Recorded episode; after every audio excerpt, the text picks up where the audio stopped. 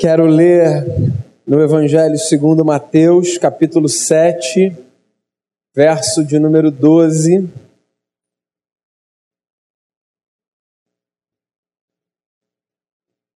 Vamos lá. Eu quero ler um verso só, pequeno, no meio de uma grande mensagem de Jesus. E ele diz assim: Tudo quanto, pois, quereis que os homens vos façam, assim fazei-o vós também a eles porque esta é a lei e os profetas. Senhor, essa é a palavra que foi lida, quero colocar diante de Ti o nosso coração e pedir ao Senhor que o Senhor nos fale, que esse momento seja um momento precioso para a gente crescer diante de Ti, em temor, em sabedoria, no conhecimento da palavra, que o Senhor nos instrua, que ninguém tenha vindo aqui em vão, Senhor mas que, pelo contrário, a tua palavra cumpra em nós um propósito dos céus. É a oração que eu faço com perdão dos nossos pecados, em nome de Jesus. Amém. Bem, eu perdi a conta do número de vezes que eu ouvi dos meus pais na infância o seguinte ditado: Não faça com os outros aquilo que você não deseja que façam com você. Acho que todo mundo aqui já ouviu, com as mesmas palavras, ou com palavras diferentes, essa verdade, que é uma máxima para a vida. Né? Pois aqui está Jesus de Nazaré, diante dos seus discípulos, trazendo, no meio de uma mensagem rica, que é a mensagem do Sermão da Montanha, uma lição preciosa, que eu resolvi pensar do sermão, porque eu acho que essa fala de Jesus funciona como um princípio básico para a gente viver bem em família.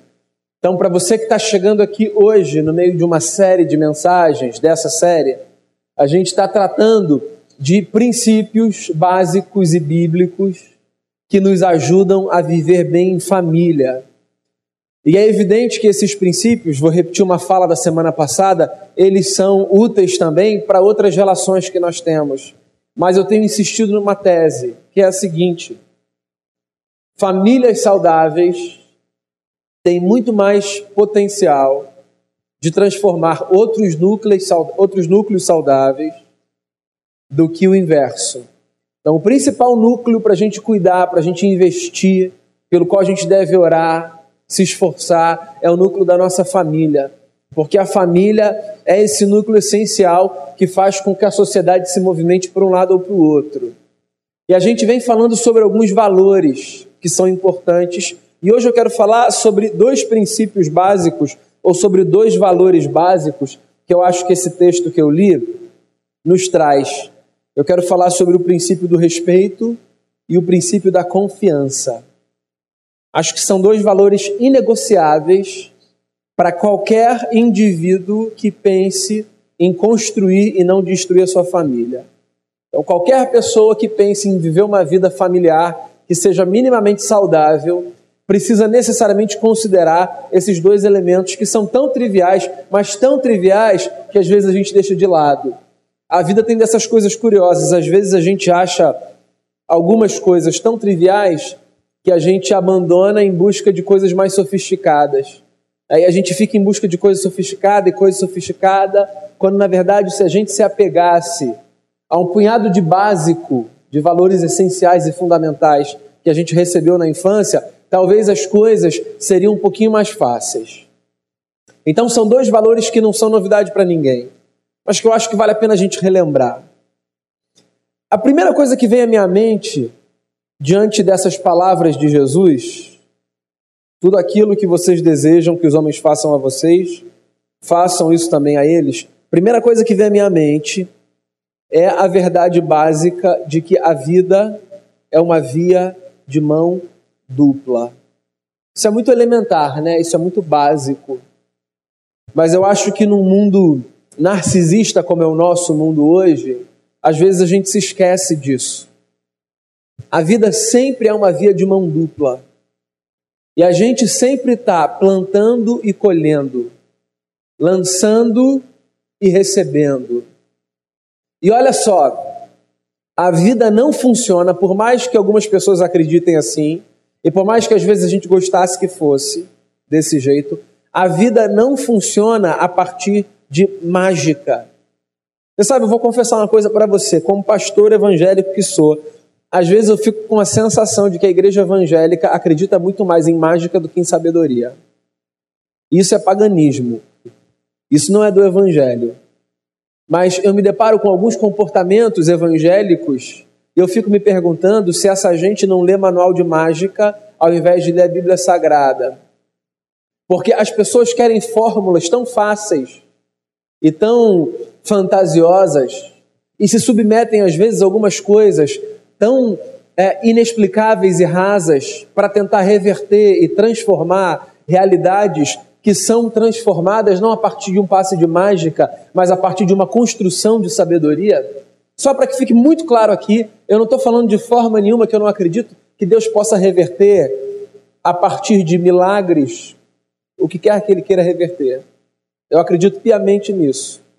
Só que uma coisa é a gente acreditar em milagre, outra coisa é a gente acreditar em magia e achar, por exemplo, que a fé é essa experiência de conto de fadas que faz com que coisas sejam criadas ou desfeitas num simples fechar e abrir de olhos. O apóstolo Paulo, por exemplo, quando escreve para a comunidade da Galácia, uma das 14 cartas que ele escreve no Novo Testamento é para a igreja que se reunia numa região do império, que era a região da Galácia. Quando ele escreve para a comunidade que se reunia nessa cidade, ele fala o seguinte: aquilo que o homem plantar, isso ele vai colher. Então, olha só, a vida funciona assim, simples assim. Se o que eu lanço é amor, eu tenho muito mais chance de receber amor. Se o que eu lanço é ódio, eu tenho muito mais chance de receber ódio.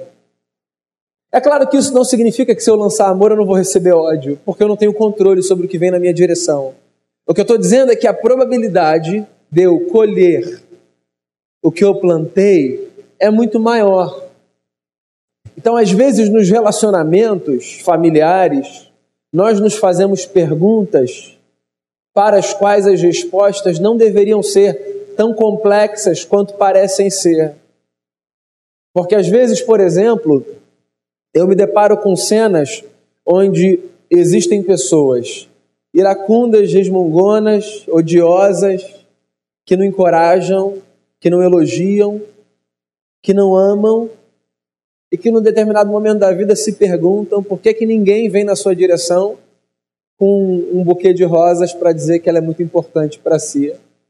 Ora, mas como é que a gente vai passar por essa experiência da gente receber afeto se ao longo de uma história a gente não dá afeto? Como é que a gente vai passar pela experiência de ser acolhido se a gente nunca se, se colocou no lugar de acolher? Então, quando Jesus fala o que fala, ou quando os meus pais me falavam na infância o que os seus pais provavelmente falaram para você, a luz que deve ser lançada sobre nós, sobre a nossa consciência, é a luz que nos faz perceber que a vida não é unilateral e que ela não é um conto de fadas. Que as coisas acontecem a partir do movimento que a gente faz, que a gente dá. Perceba como pessoas generosas recebem tanto. Porque generosidade estimula generosidade. Pessoa, perceba como pessoas que amam são amadas. Porque amor provoca amor. Amanhã, quando você for para o centro, se você for pela Avenida Brasil, se tiver engarrafado, se não tiver engarrafado, você olha para frente e você não bateu o carro. Mas se tiver engarrafado, pare e dá uma olhada nas palavras do profeta Gentileza. Lembra? Patrimônio nosso, cultural.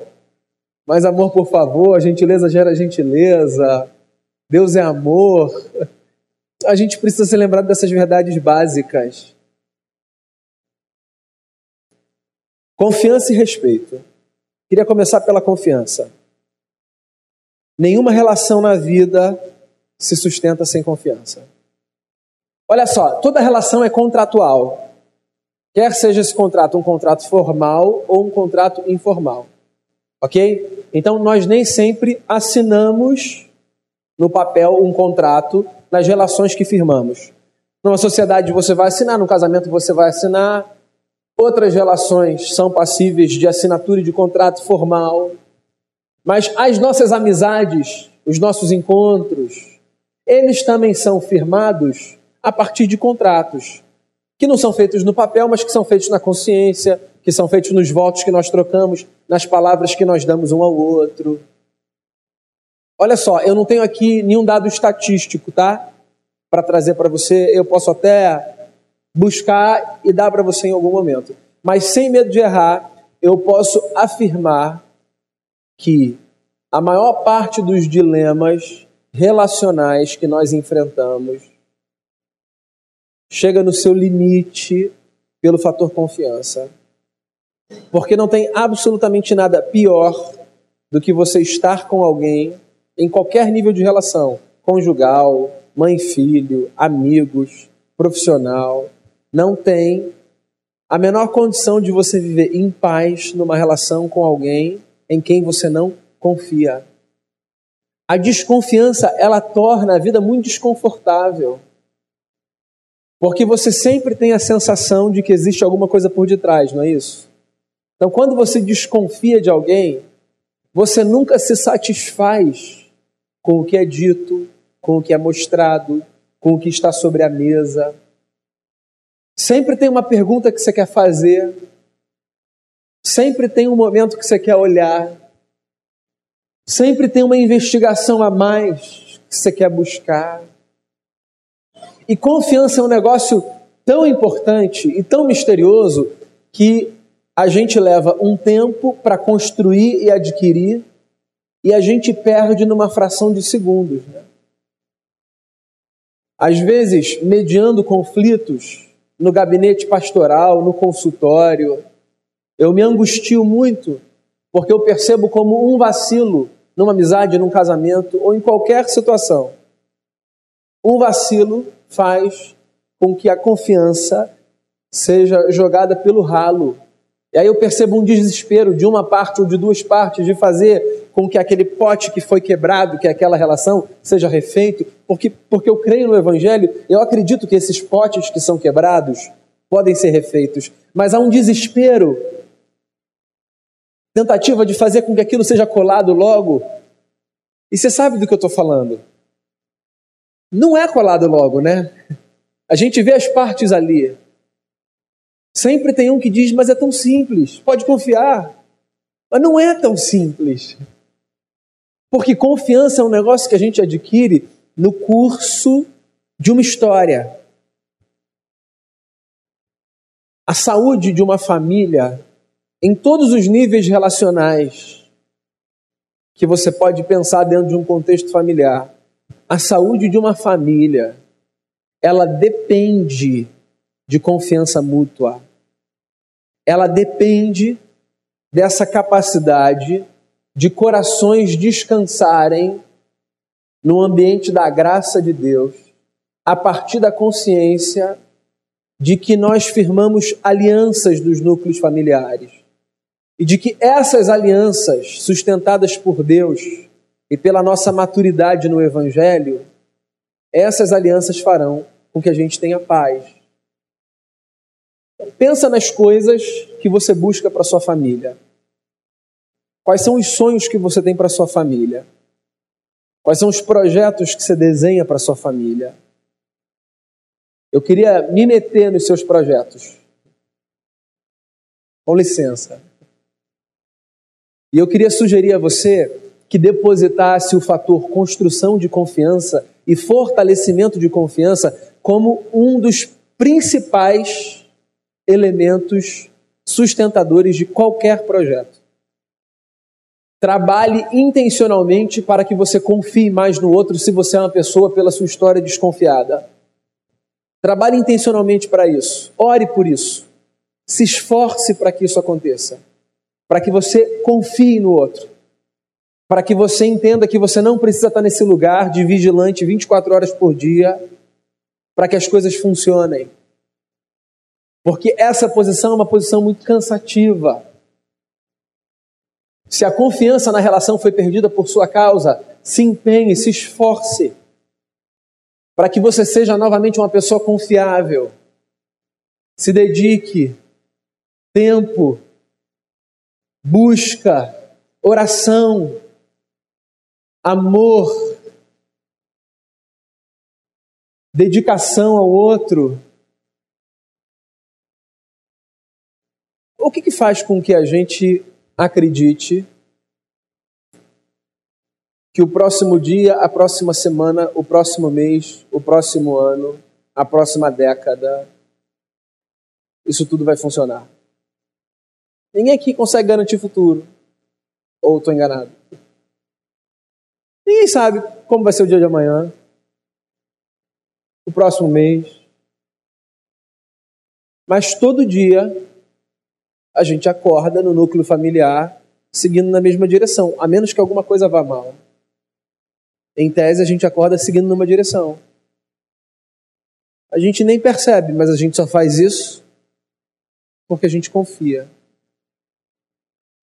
E aí vem o outro valor, que eu escolhi colocar do lado desse valor, porque eu acho que esses dois valores são são como irmãs siamesas. Confiança e respeito.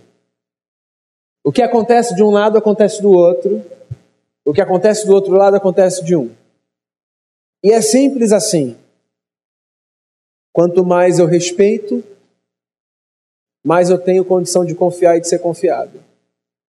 E quanto mais eu desrespeito, menos eu tenho condição de confiar e de ser confiado. Do que, que eu estou falando quando eu falo de respeito? Eu estou falando de um sem número de coisas. Eu estou falando da capacidade que a gente precisa ter de respeitar e de entender o lugar do outro.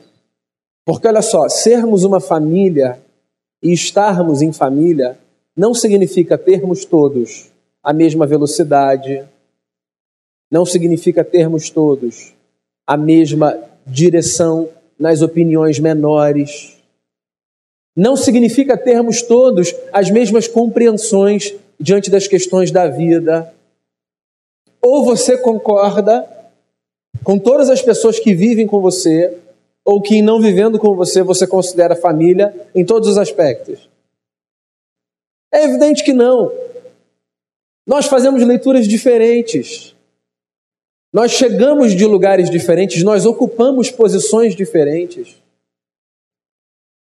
Há casas onde pessoas que dividem uma cama têm opções políticas diametralmente opostas. E olha só, pode parecer estranho em 2018, o ano da esquizofrenia política, mas você sabia que isso é possível? Você está do lado de uma pessoa que vota num candidato que vai na direção contrária ao seu? Em 2018 isso parece estranho, né? Estou falando, eu acredito em milagre. E em bom senso também. É, Pessoas que fazem escolhas, é, escolhas de vida diferente da sua, no sentido de ter gostos diferentes dos seus. Você gosta de, de carne, o outro não. Você gosta de praia, o outro gosta de montanha. Você gosta do Brasil, o outro só quer ir para fora.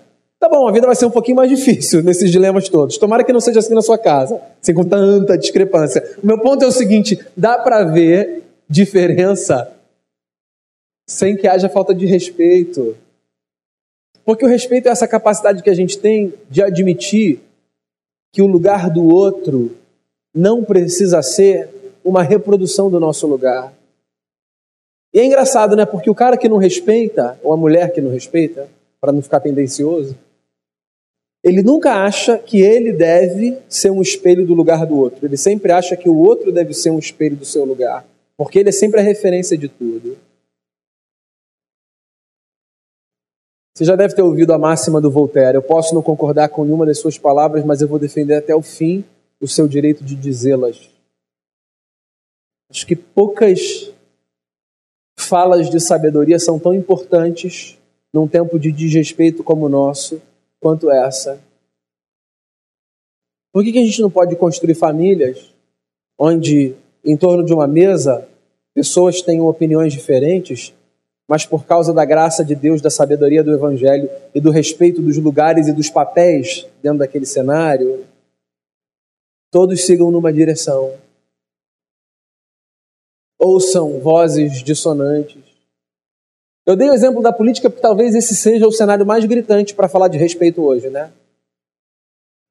eu, eu, eu acho que não há um dia sem que eu me depare com pessoas em qualquer ambiente falando sobre as próximas eleições no Brasil. Não há um dia. Pode ser no banco, pode ser no mercado, pode ser aqui na igreja, pode ser no consultório, em qualquer lugar.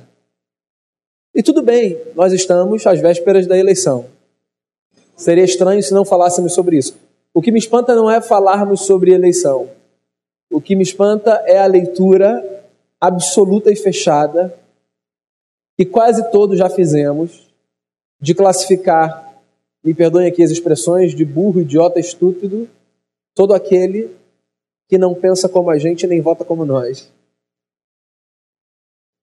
Assim, eu acho que num outro tempo seria um pouco vergonhoso alguém falar coisas desse tipo em público. Hoje não, hoje é escancarado. Por mais que o sujeito olhasse para o outro e pensasse assim: você vai votar no fulano? Cara, não acredito. Eu acho que isso ficava no campo do pensamento. Hoje é assim: não acredito que fulano vai votar no tal, A ou B, esquerda ou direita, quem quer que seja, tá? Quem quer que seja. Aí já vem logo um complemento. Nossa, é muita burrice. Mas é, é burrice o outro pensar diferente da gente? É necessariamente uma burrice? O outro tem uma voz diferente da nossa? É, é uma burrice mesmo? É essa a expressão que a gente vai escolher usar? Será que não é só um desrespeito a gente achar que o outro tem que pensar igual a gente em tudo? No campo da política, no campo da fé, no campo da vida, no campo de tudo. Tudo. Sabe qual é o problema? Nós desaprendemos o que respeito significa e nós transformamos respeito num outro negócio. Porque hoje nós só respeitamos iguais. Então hoje nós só conferimos respeito àqueles que pensam como nós. E aqueles que não pensam como nós, em qualquer área, não são, no senso comum, merecedores do nosso respeito. E aí, sabe o que a gente faz com isso? Consciente ou inconscientemente? A gente constrói uma cultura de desconfiança. Porque eu disse a você, respeito e confiança são irmãs siamesas. E como eu só respeito igual, eu gero no diferente uma desconfiança em relação a mim. Ou qual você acha que é o olhar das pessoas quando eu falo para elas que eu sou pastor evangélico? Credibilidade? Só na minha família. Espero. Porque do lado de fora, as leituras são mil. E as falas também. A menos que seja um evangélico. Talvez.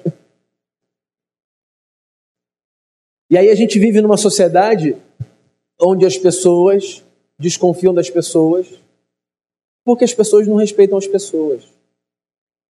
E aí nós vivemos em casas onde as pessoas desconfiam das pessoas porque as pessoas não respeitam as pessoas. E aí eu me lembro de Jesus de Nazaré dizendo: aquilo que você deseja que os homens façam a você, faça você também a eles. Qual é a minha oração? Pela minha família, pela sua família, pela minha vida e pela sua vida nessa noite. A minha oração é para que a gente tome respeito e confiança como valores fundamentais e inegociáveis na construção das nossas relações. A minha oração é para que a gente creia que vasos quebrados podem ser refeitos mas que a gente não profanize o tempo que eles levam para ser refeitos. Porque as coisas que são destruídas não são reconstruídas num passe de mágica. Porque nós não, somos, não somos pagãos, nós somos cristãos. Quando eu lanço uma semente, por mais oração que eu faça para que ela cresça em cinco minutos, eu preciso esperar o trabalho da terra eu preciso esperar o trabalho da chuva. Eu preciso esperar que ela cresça no seu tempo. Porque eu não tenho controle sobre todos os processos como eu gostaria de ter. Quando eu vejo uma situação difícil e delicada, sobretudo se é uma situação difícil e delicada porque eu provoquei, Eu quero muito que aquilo seja desfeito ou refeito numa fração de segundos. Mas a vida não funciona assim. Porque a gente não, se, não segue um livro de mágica. A gente segue um livro de sabedoria. E para que a gente não precise ter histórias repetidas de vasos quebrados, o meu conselho e a minha oração é para que a gente cultive respeito e confiança. Na expectativa de que não por um milagre, mas pelo curso natural da história, a gente colha respeito e confiança. A gente precisa orar pelo nosso país pelo nosso estado, pela nossa cidade, pela nossa igreja. Mas a gente precisa orar muito pela nossa casa. Porque todas as mudanças significativas da vida, elas seguem um movimento. E esse movimento não é do macro para o micro. Esse movimento é do micro para o macro. Que haja confiança e respeito nas nossas casas. E que o mundo acompanhe os movimentos que as nossas famílias derem, para que o Evangelho de Cristo seja visto e vivido e para que Deus seja honrado e louvado. Amém? Feche seus olhos, queria fazer uma oração com você. Queria encorajar você a pensar em alguma coisa relacionada à sua família pela qual você deva e possa orar.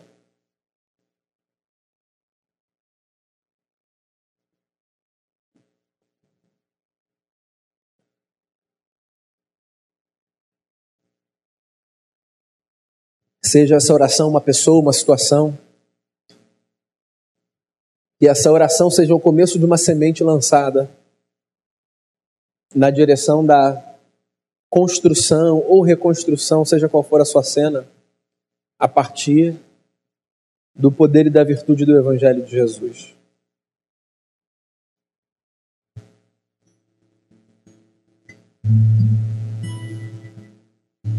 Senhor Deus,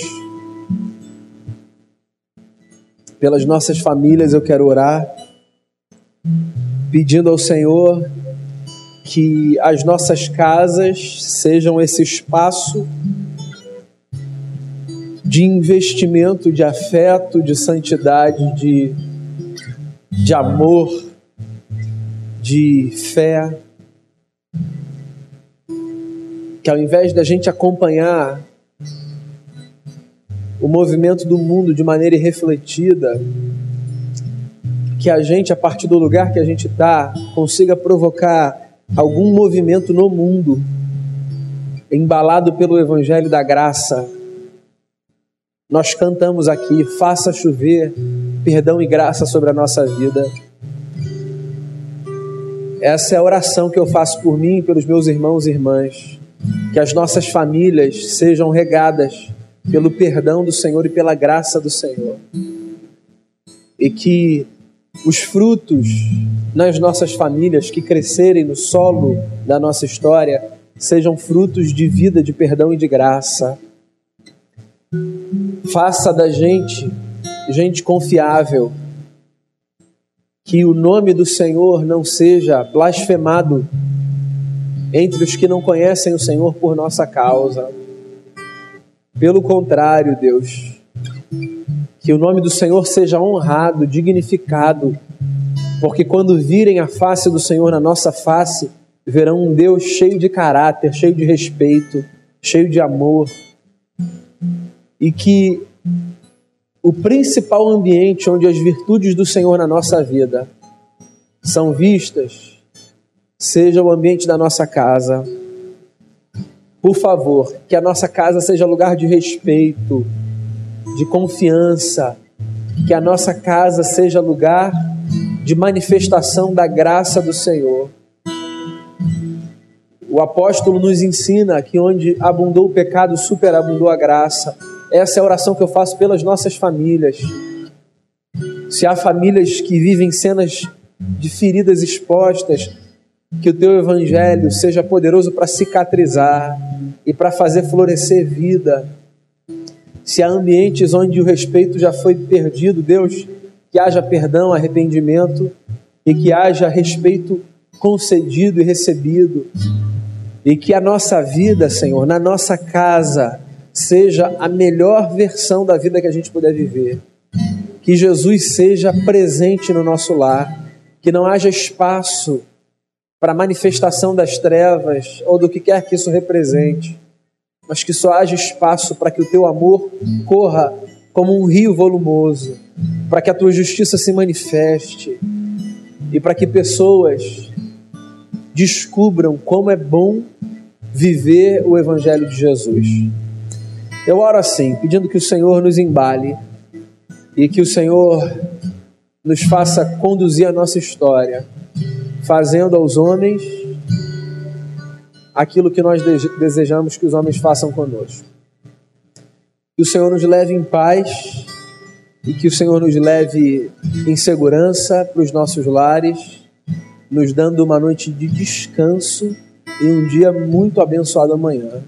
E que a graça maravilhosa de Jesus de Nazaré e o amor de Deus o Pai e o poder do Espírito Santo sejam sobre todos vocês, sobre toda a igreja de Jesus hoje e para todos sempre. Amém. Amém. Deus abençoe você, leve você em paz. Tenha uma semana muito bendita na presença do nosso Cristo.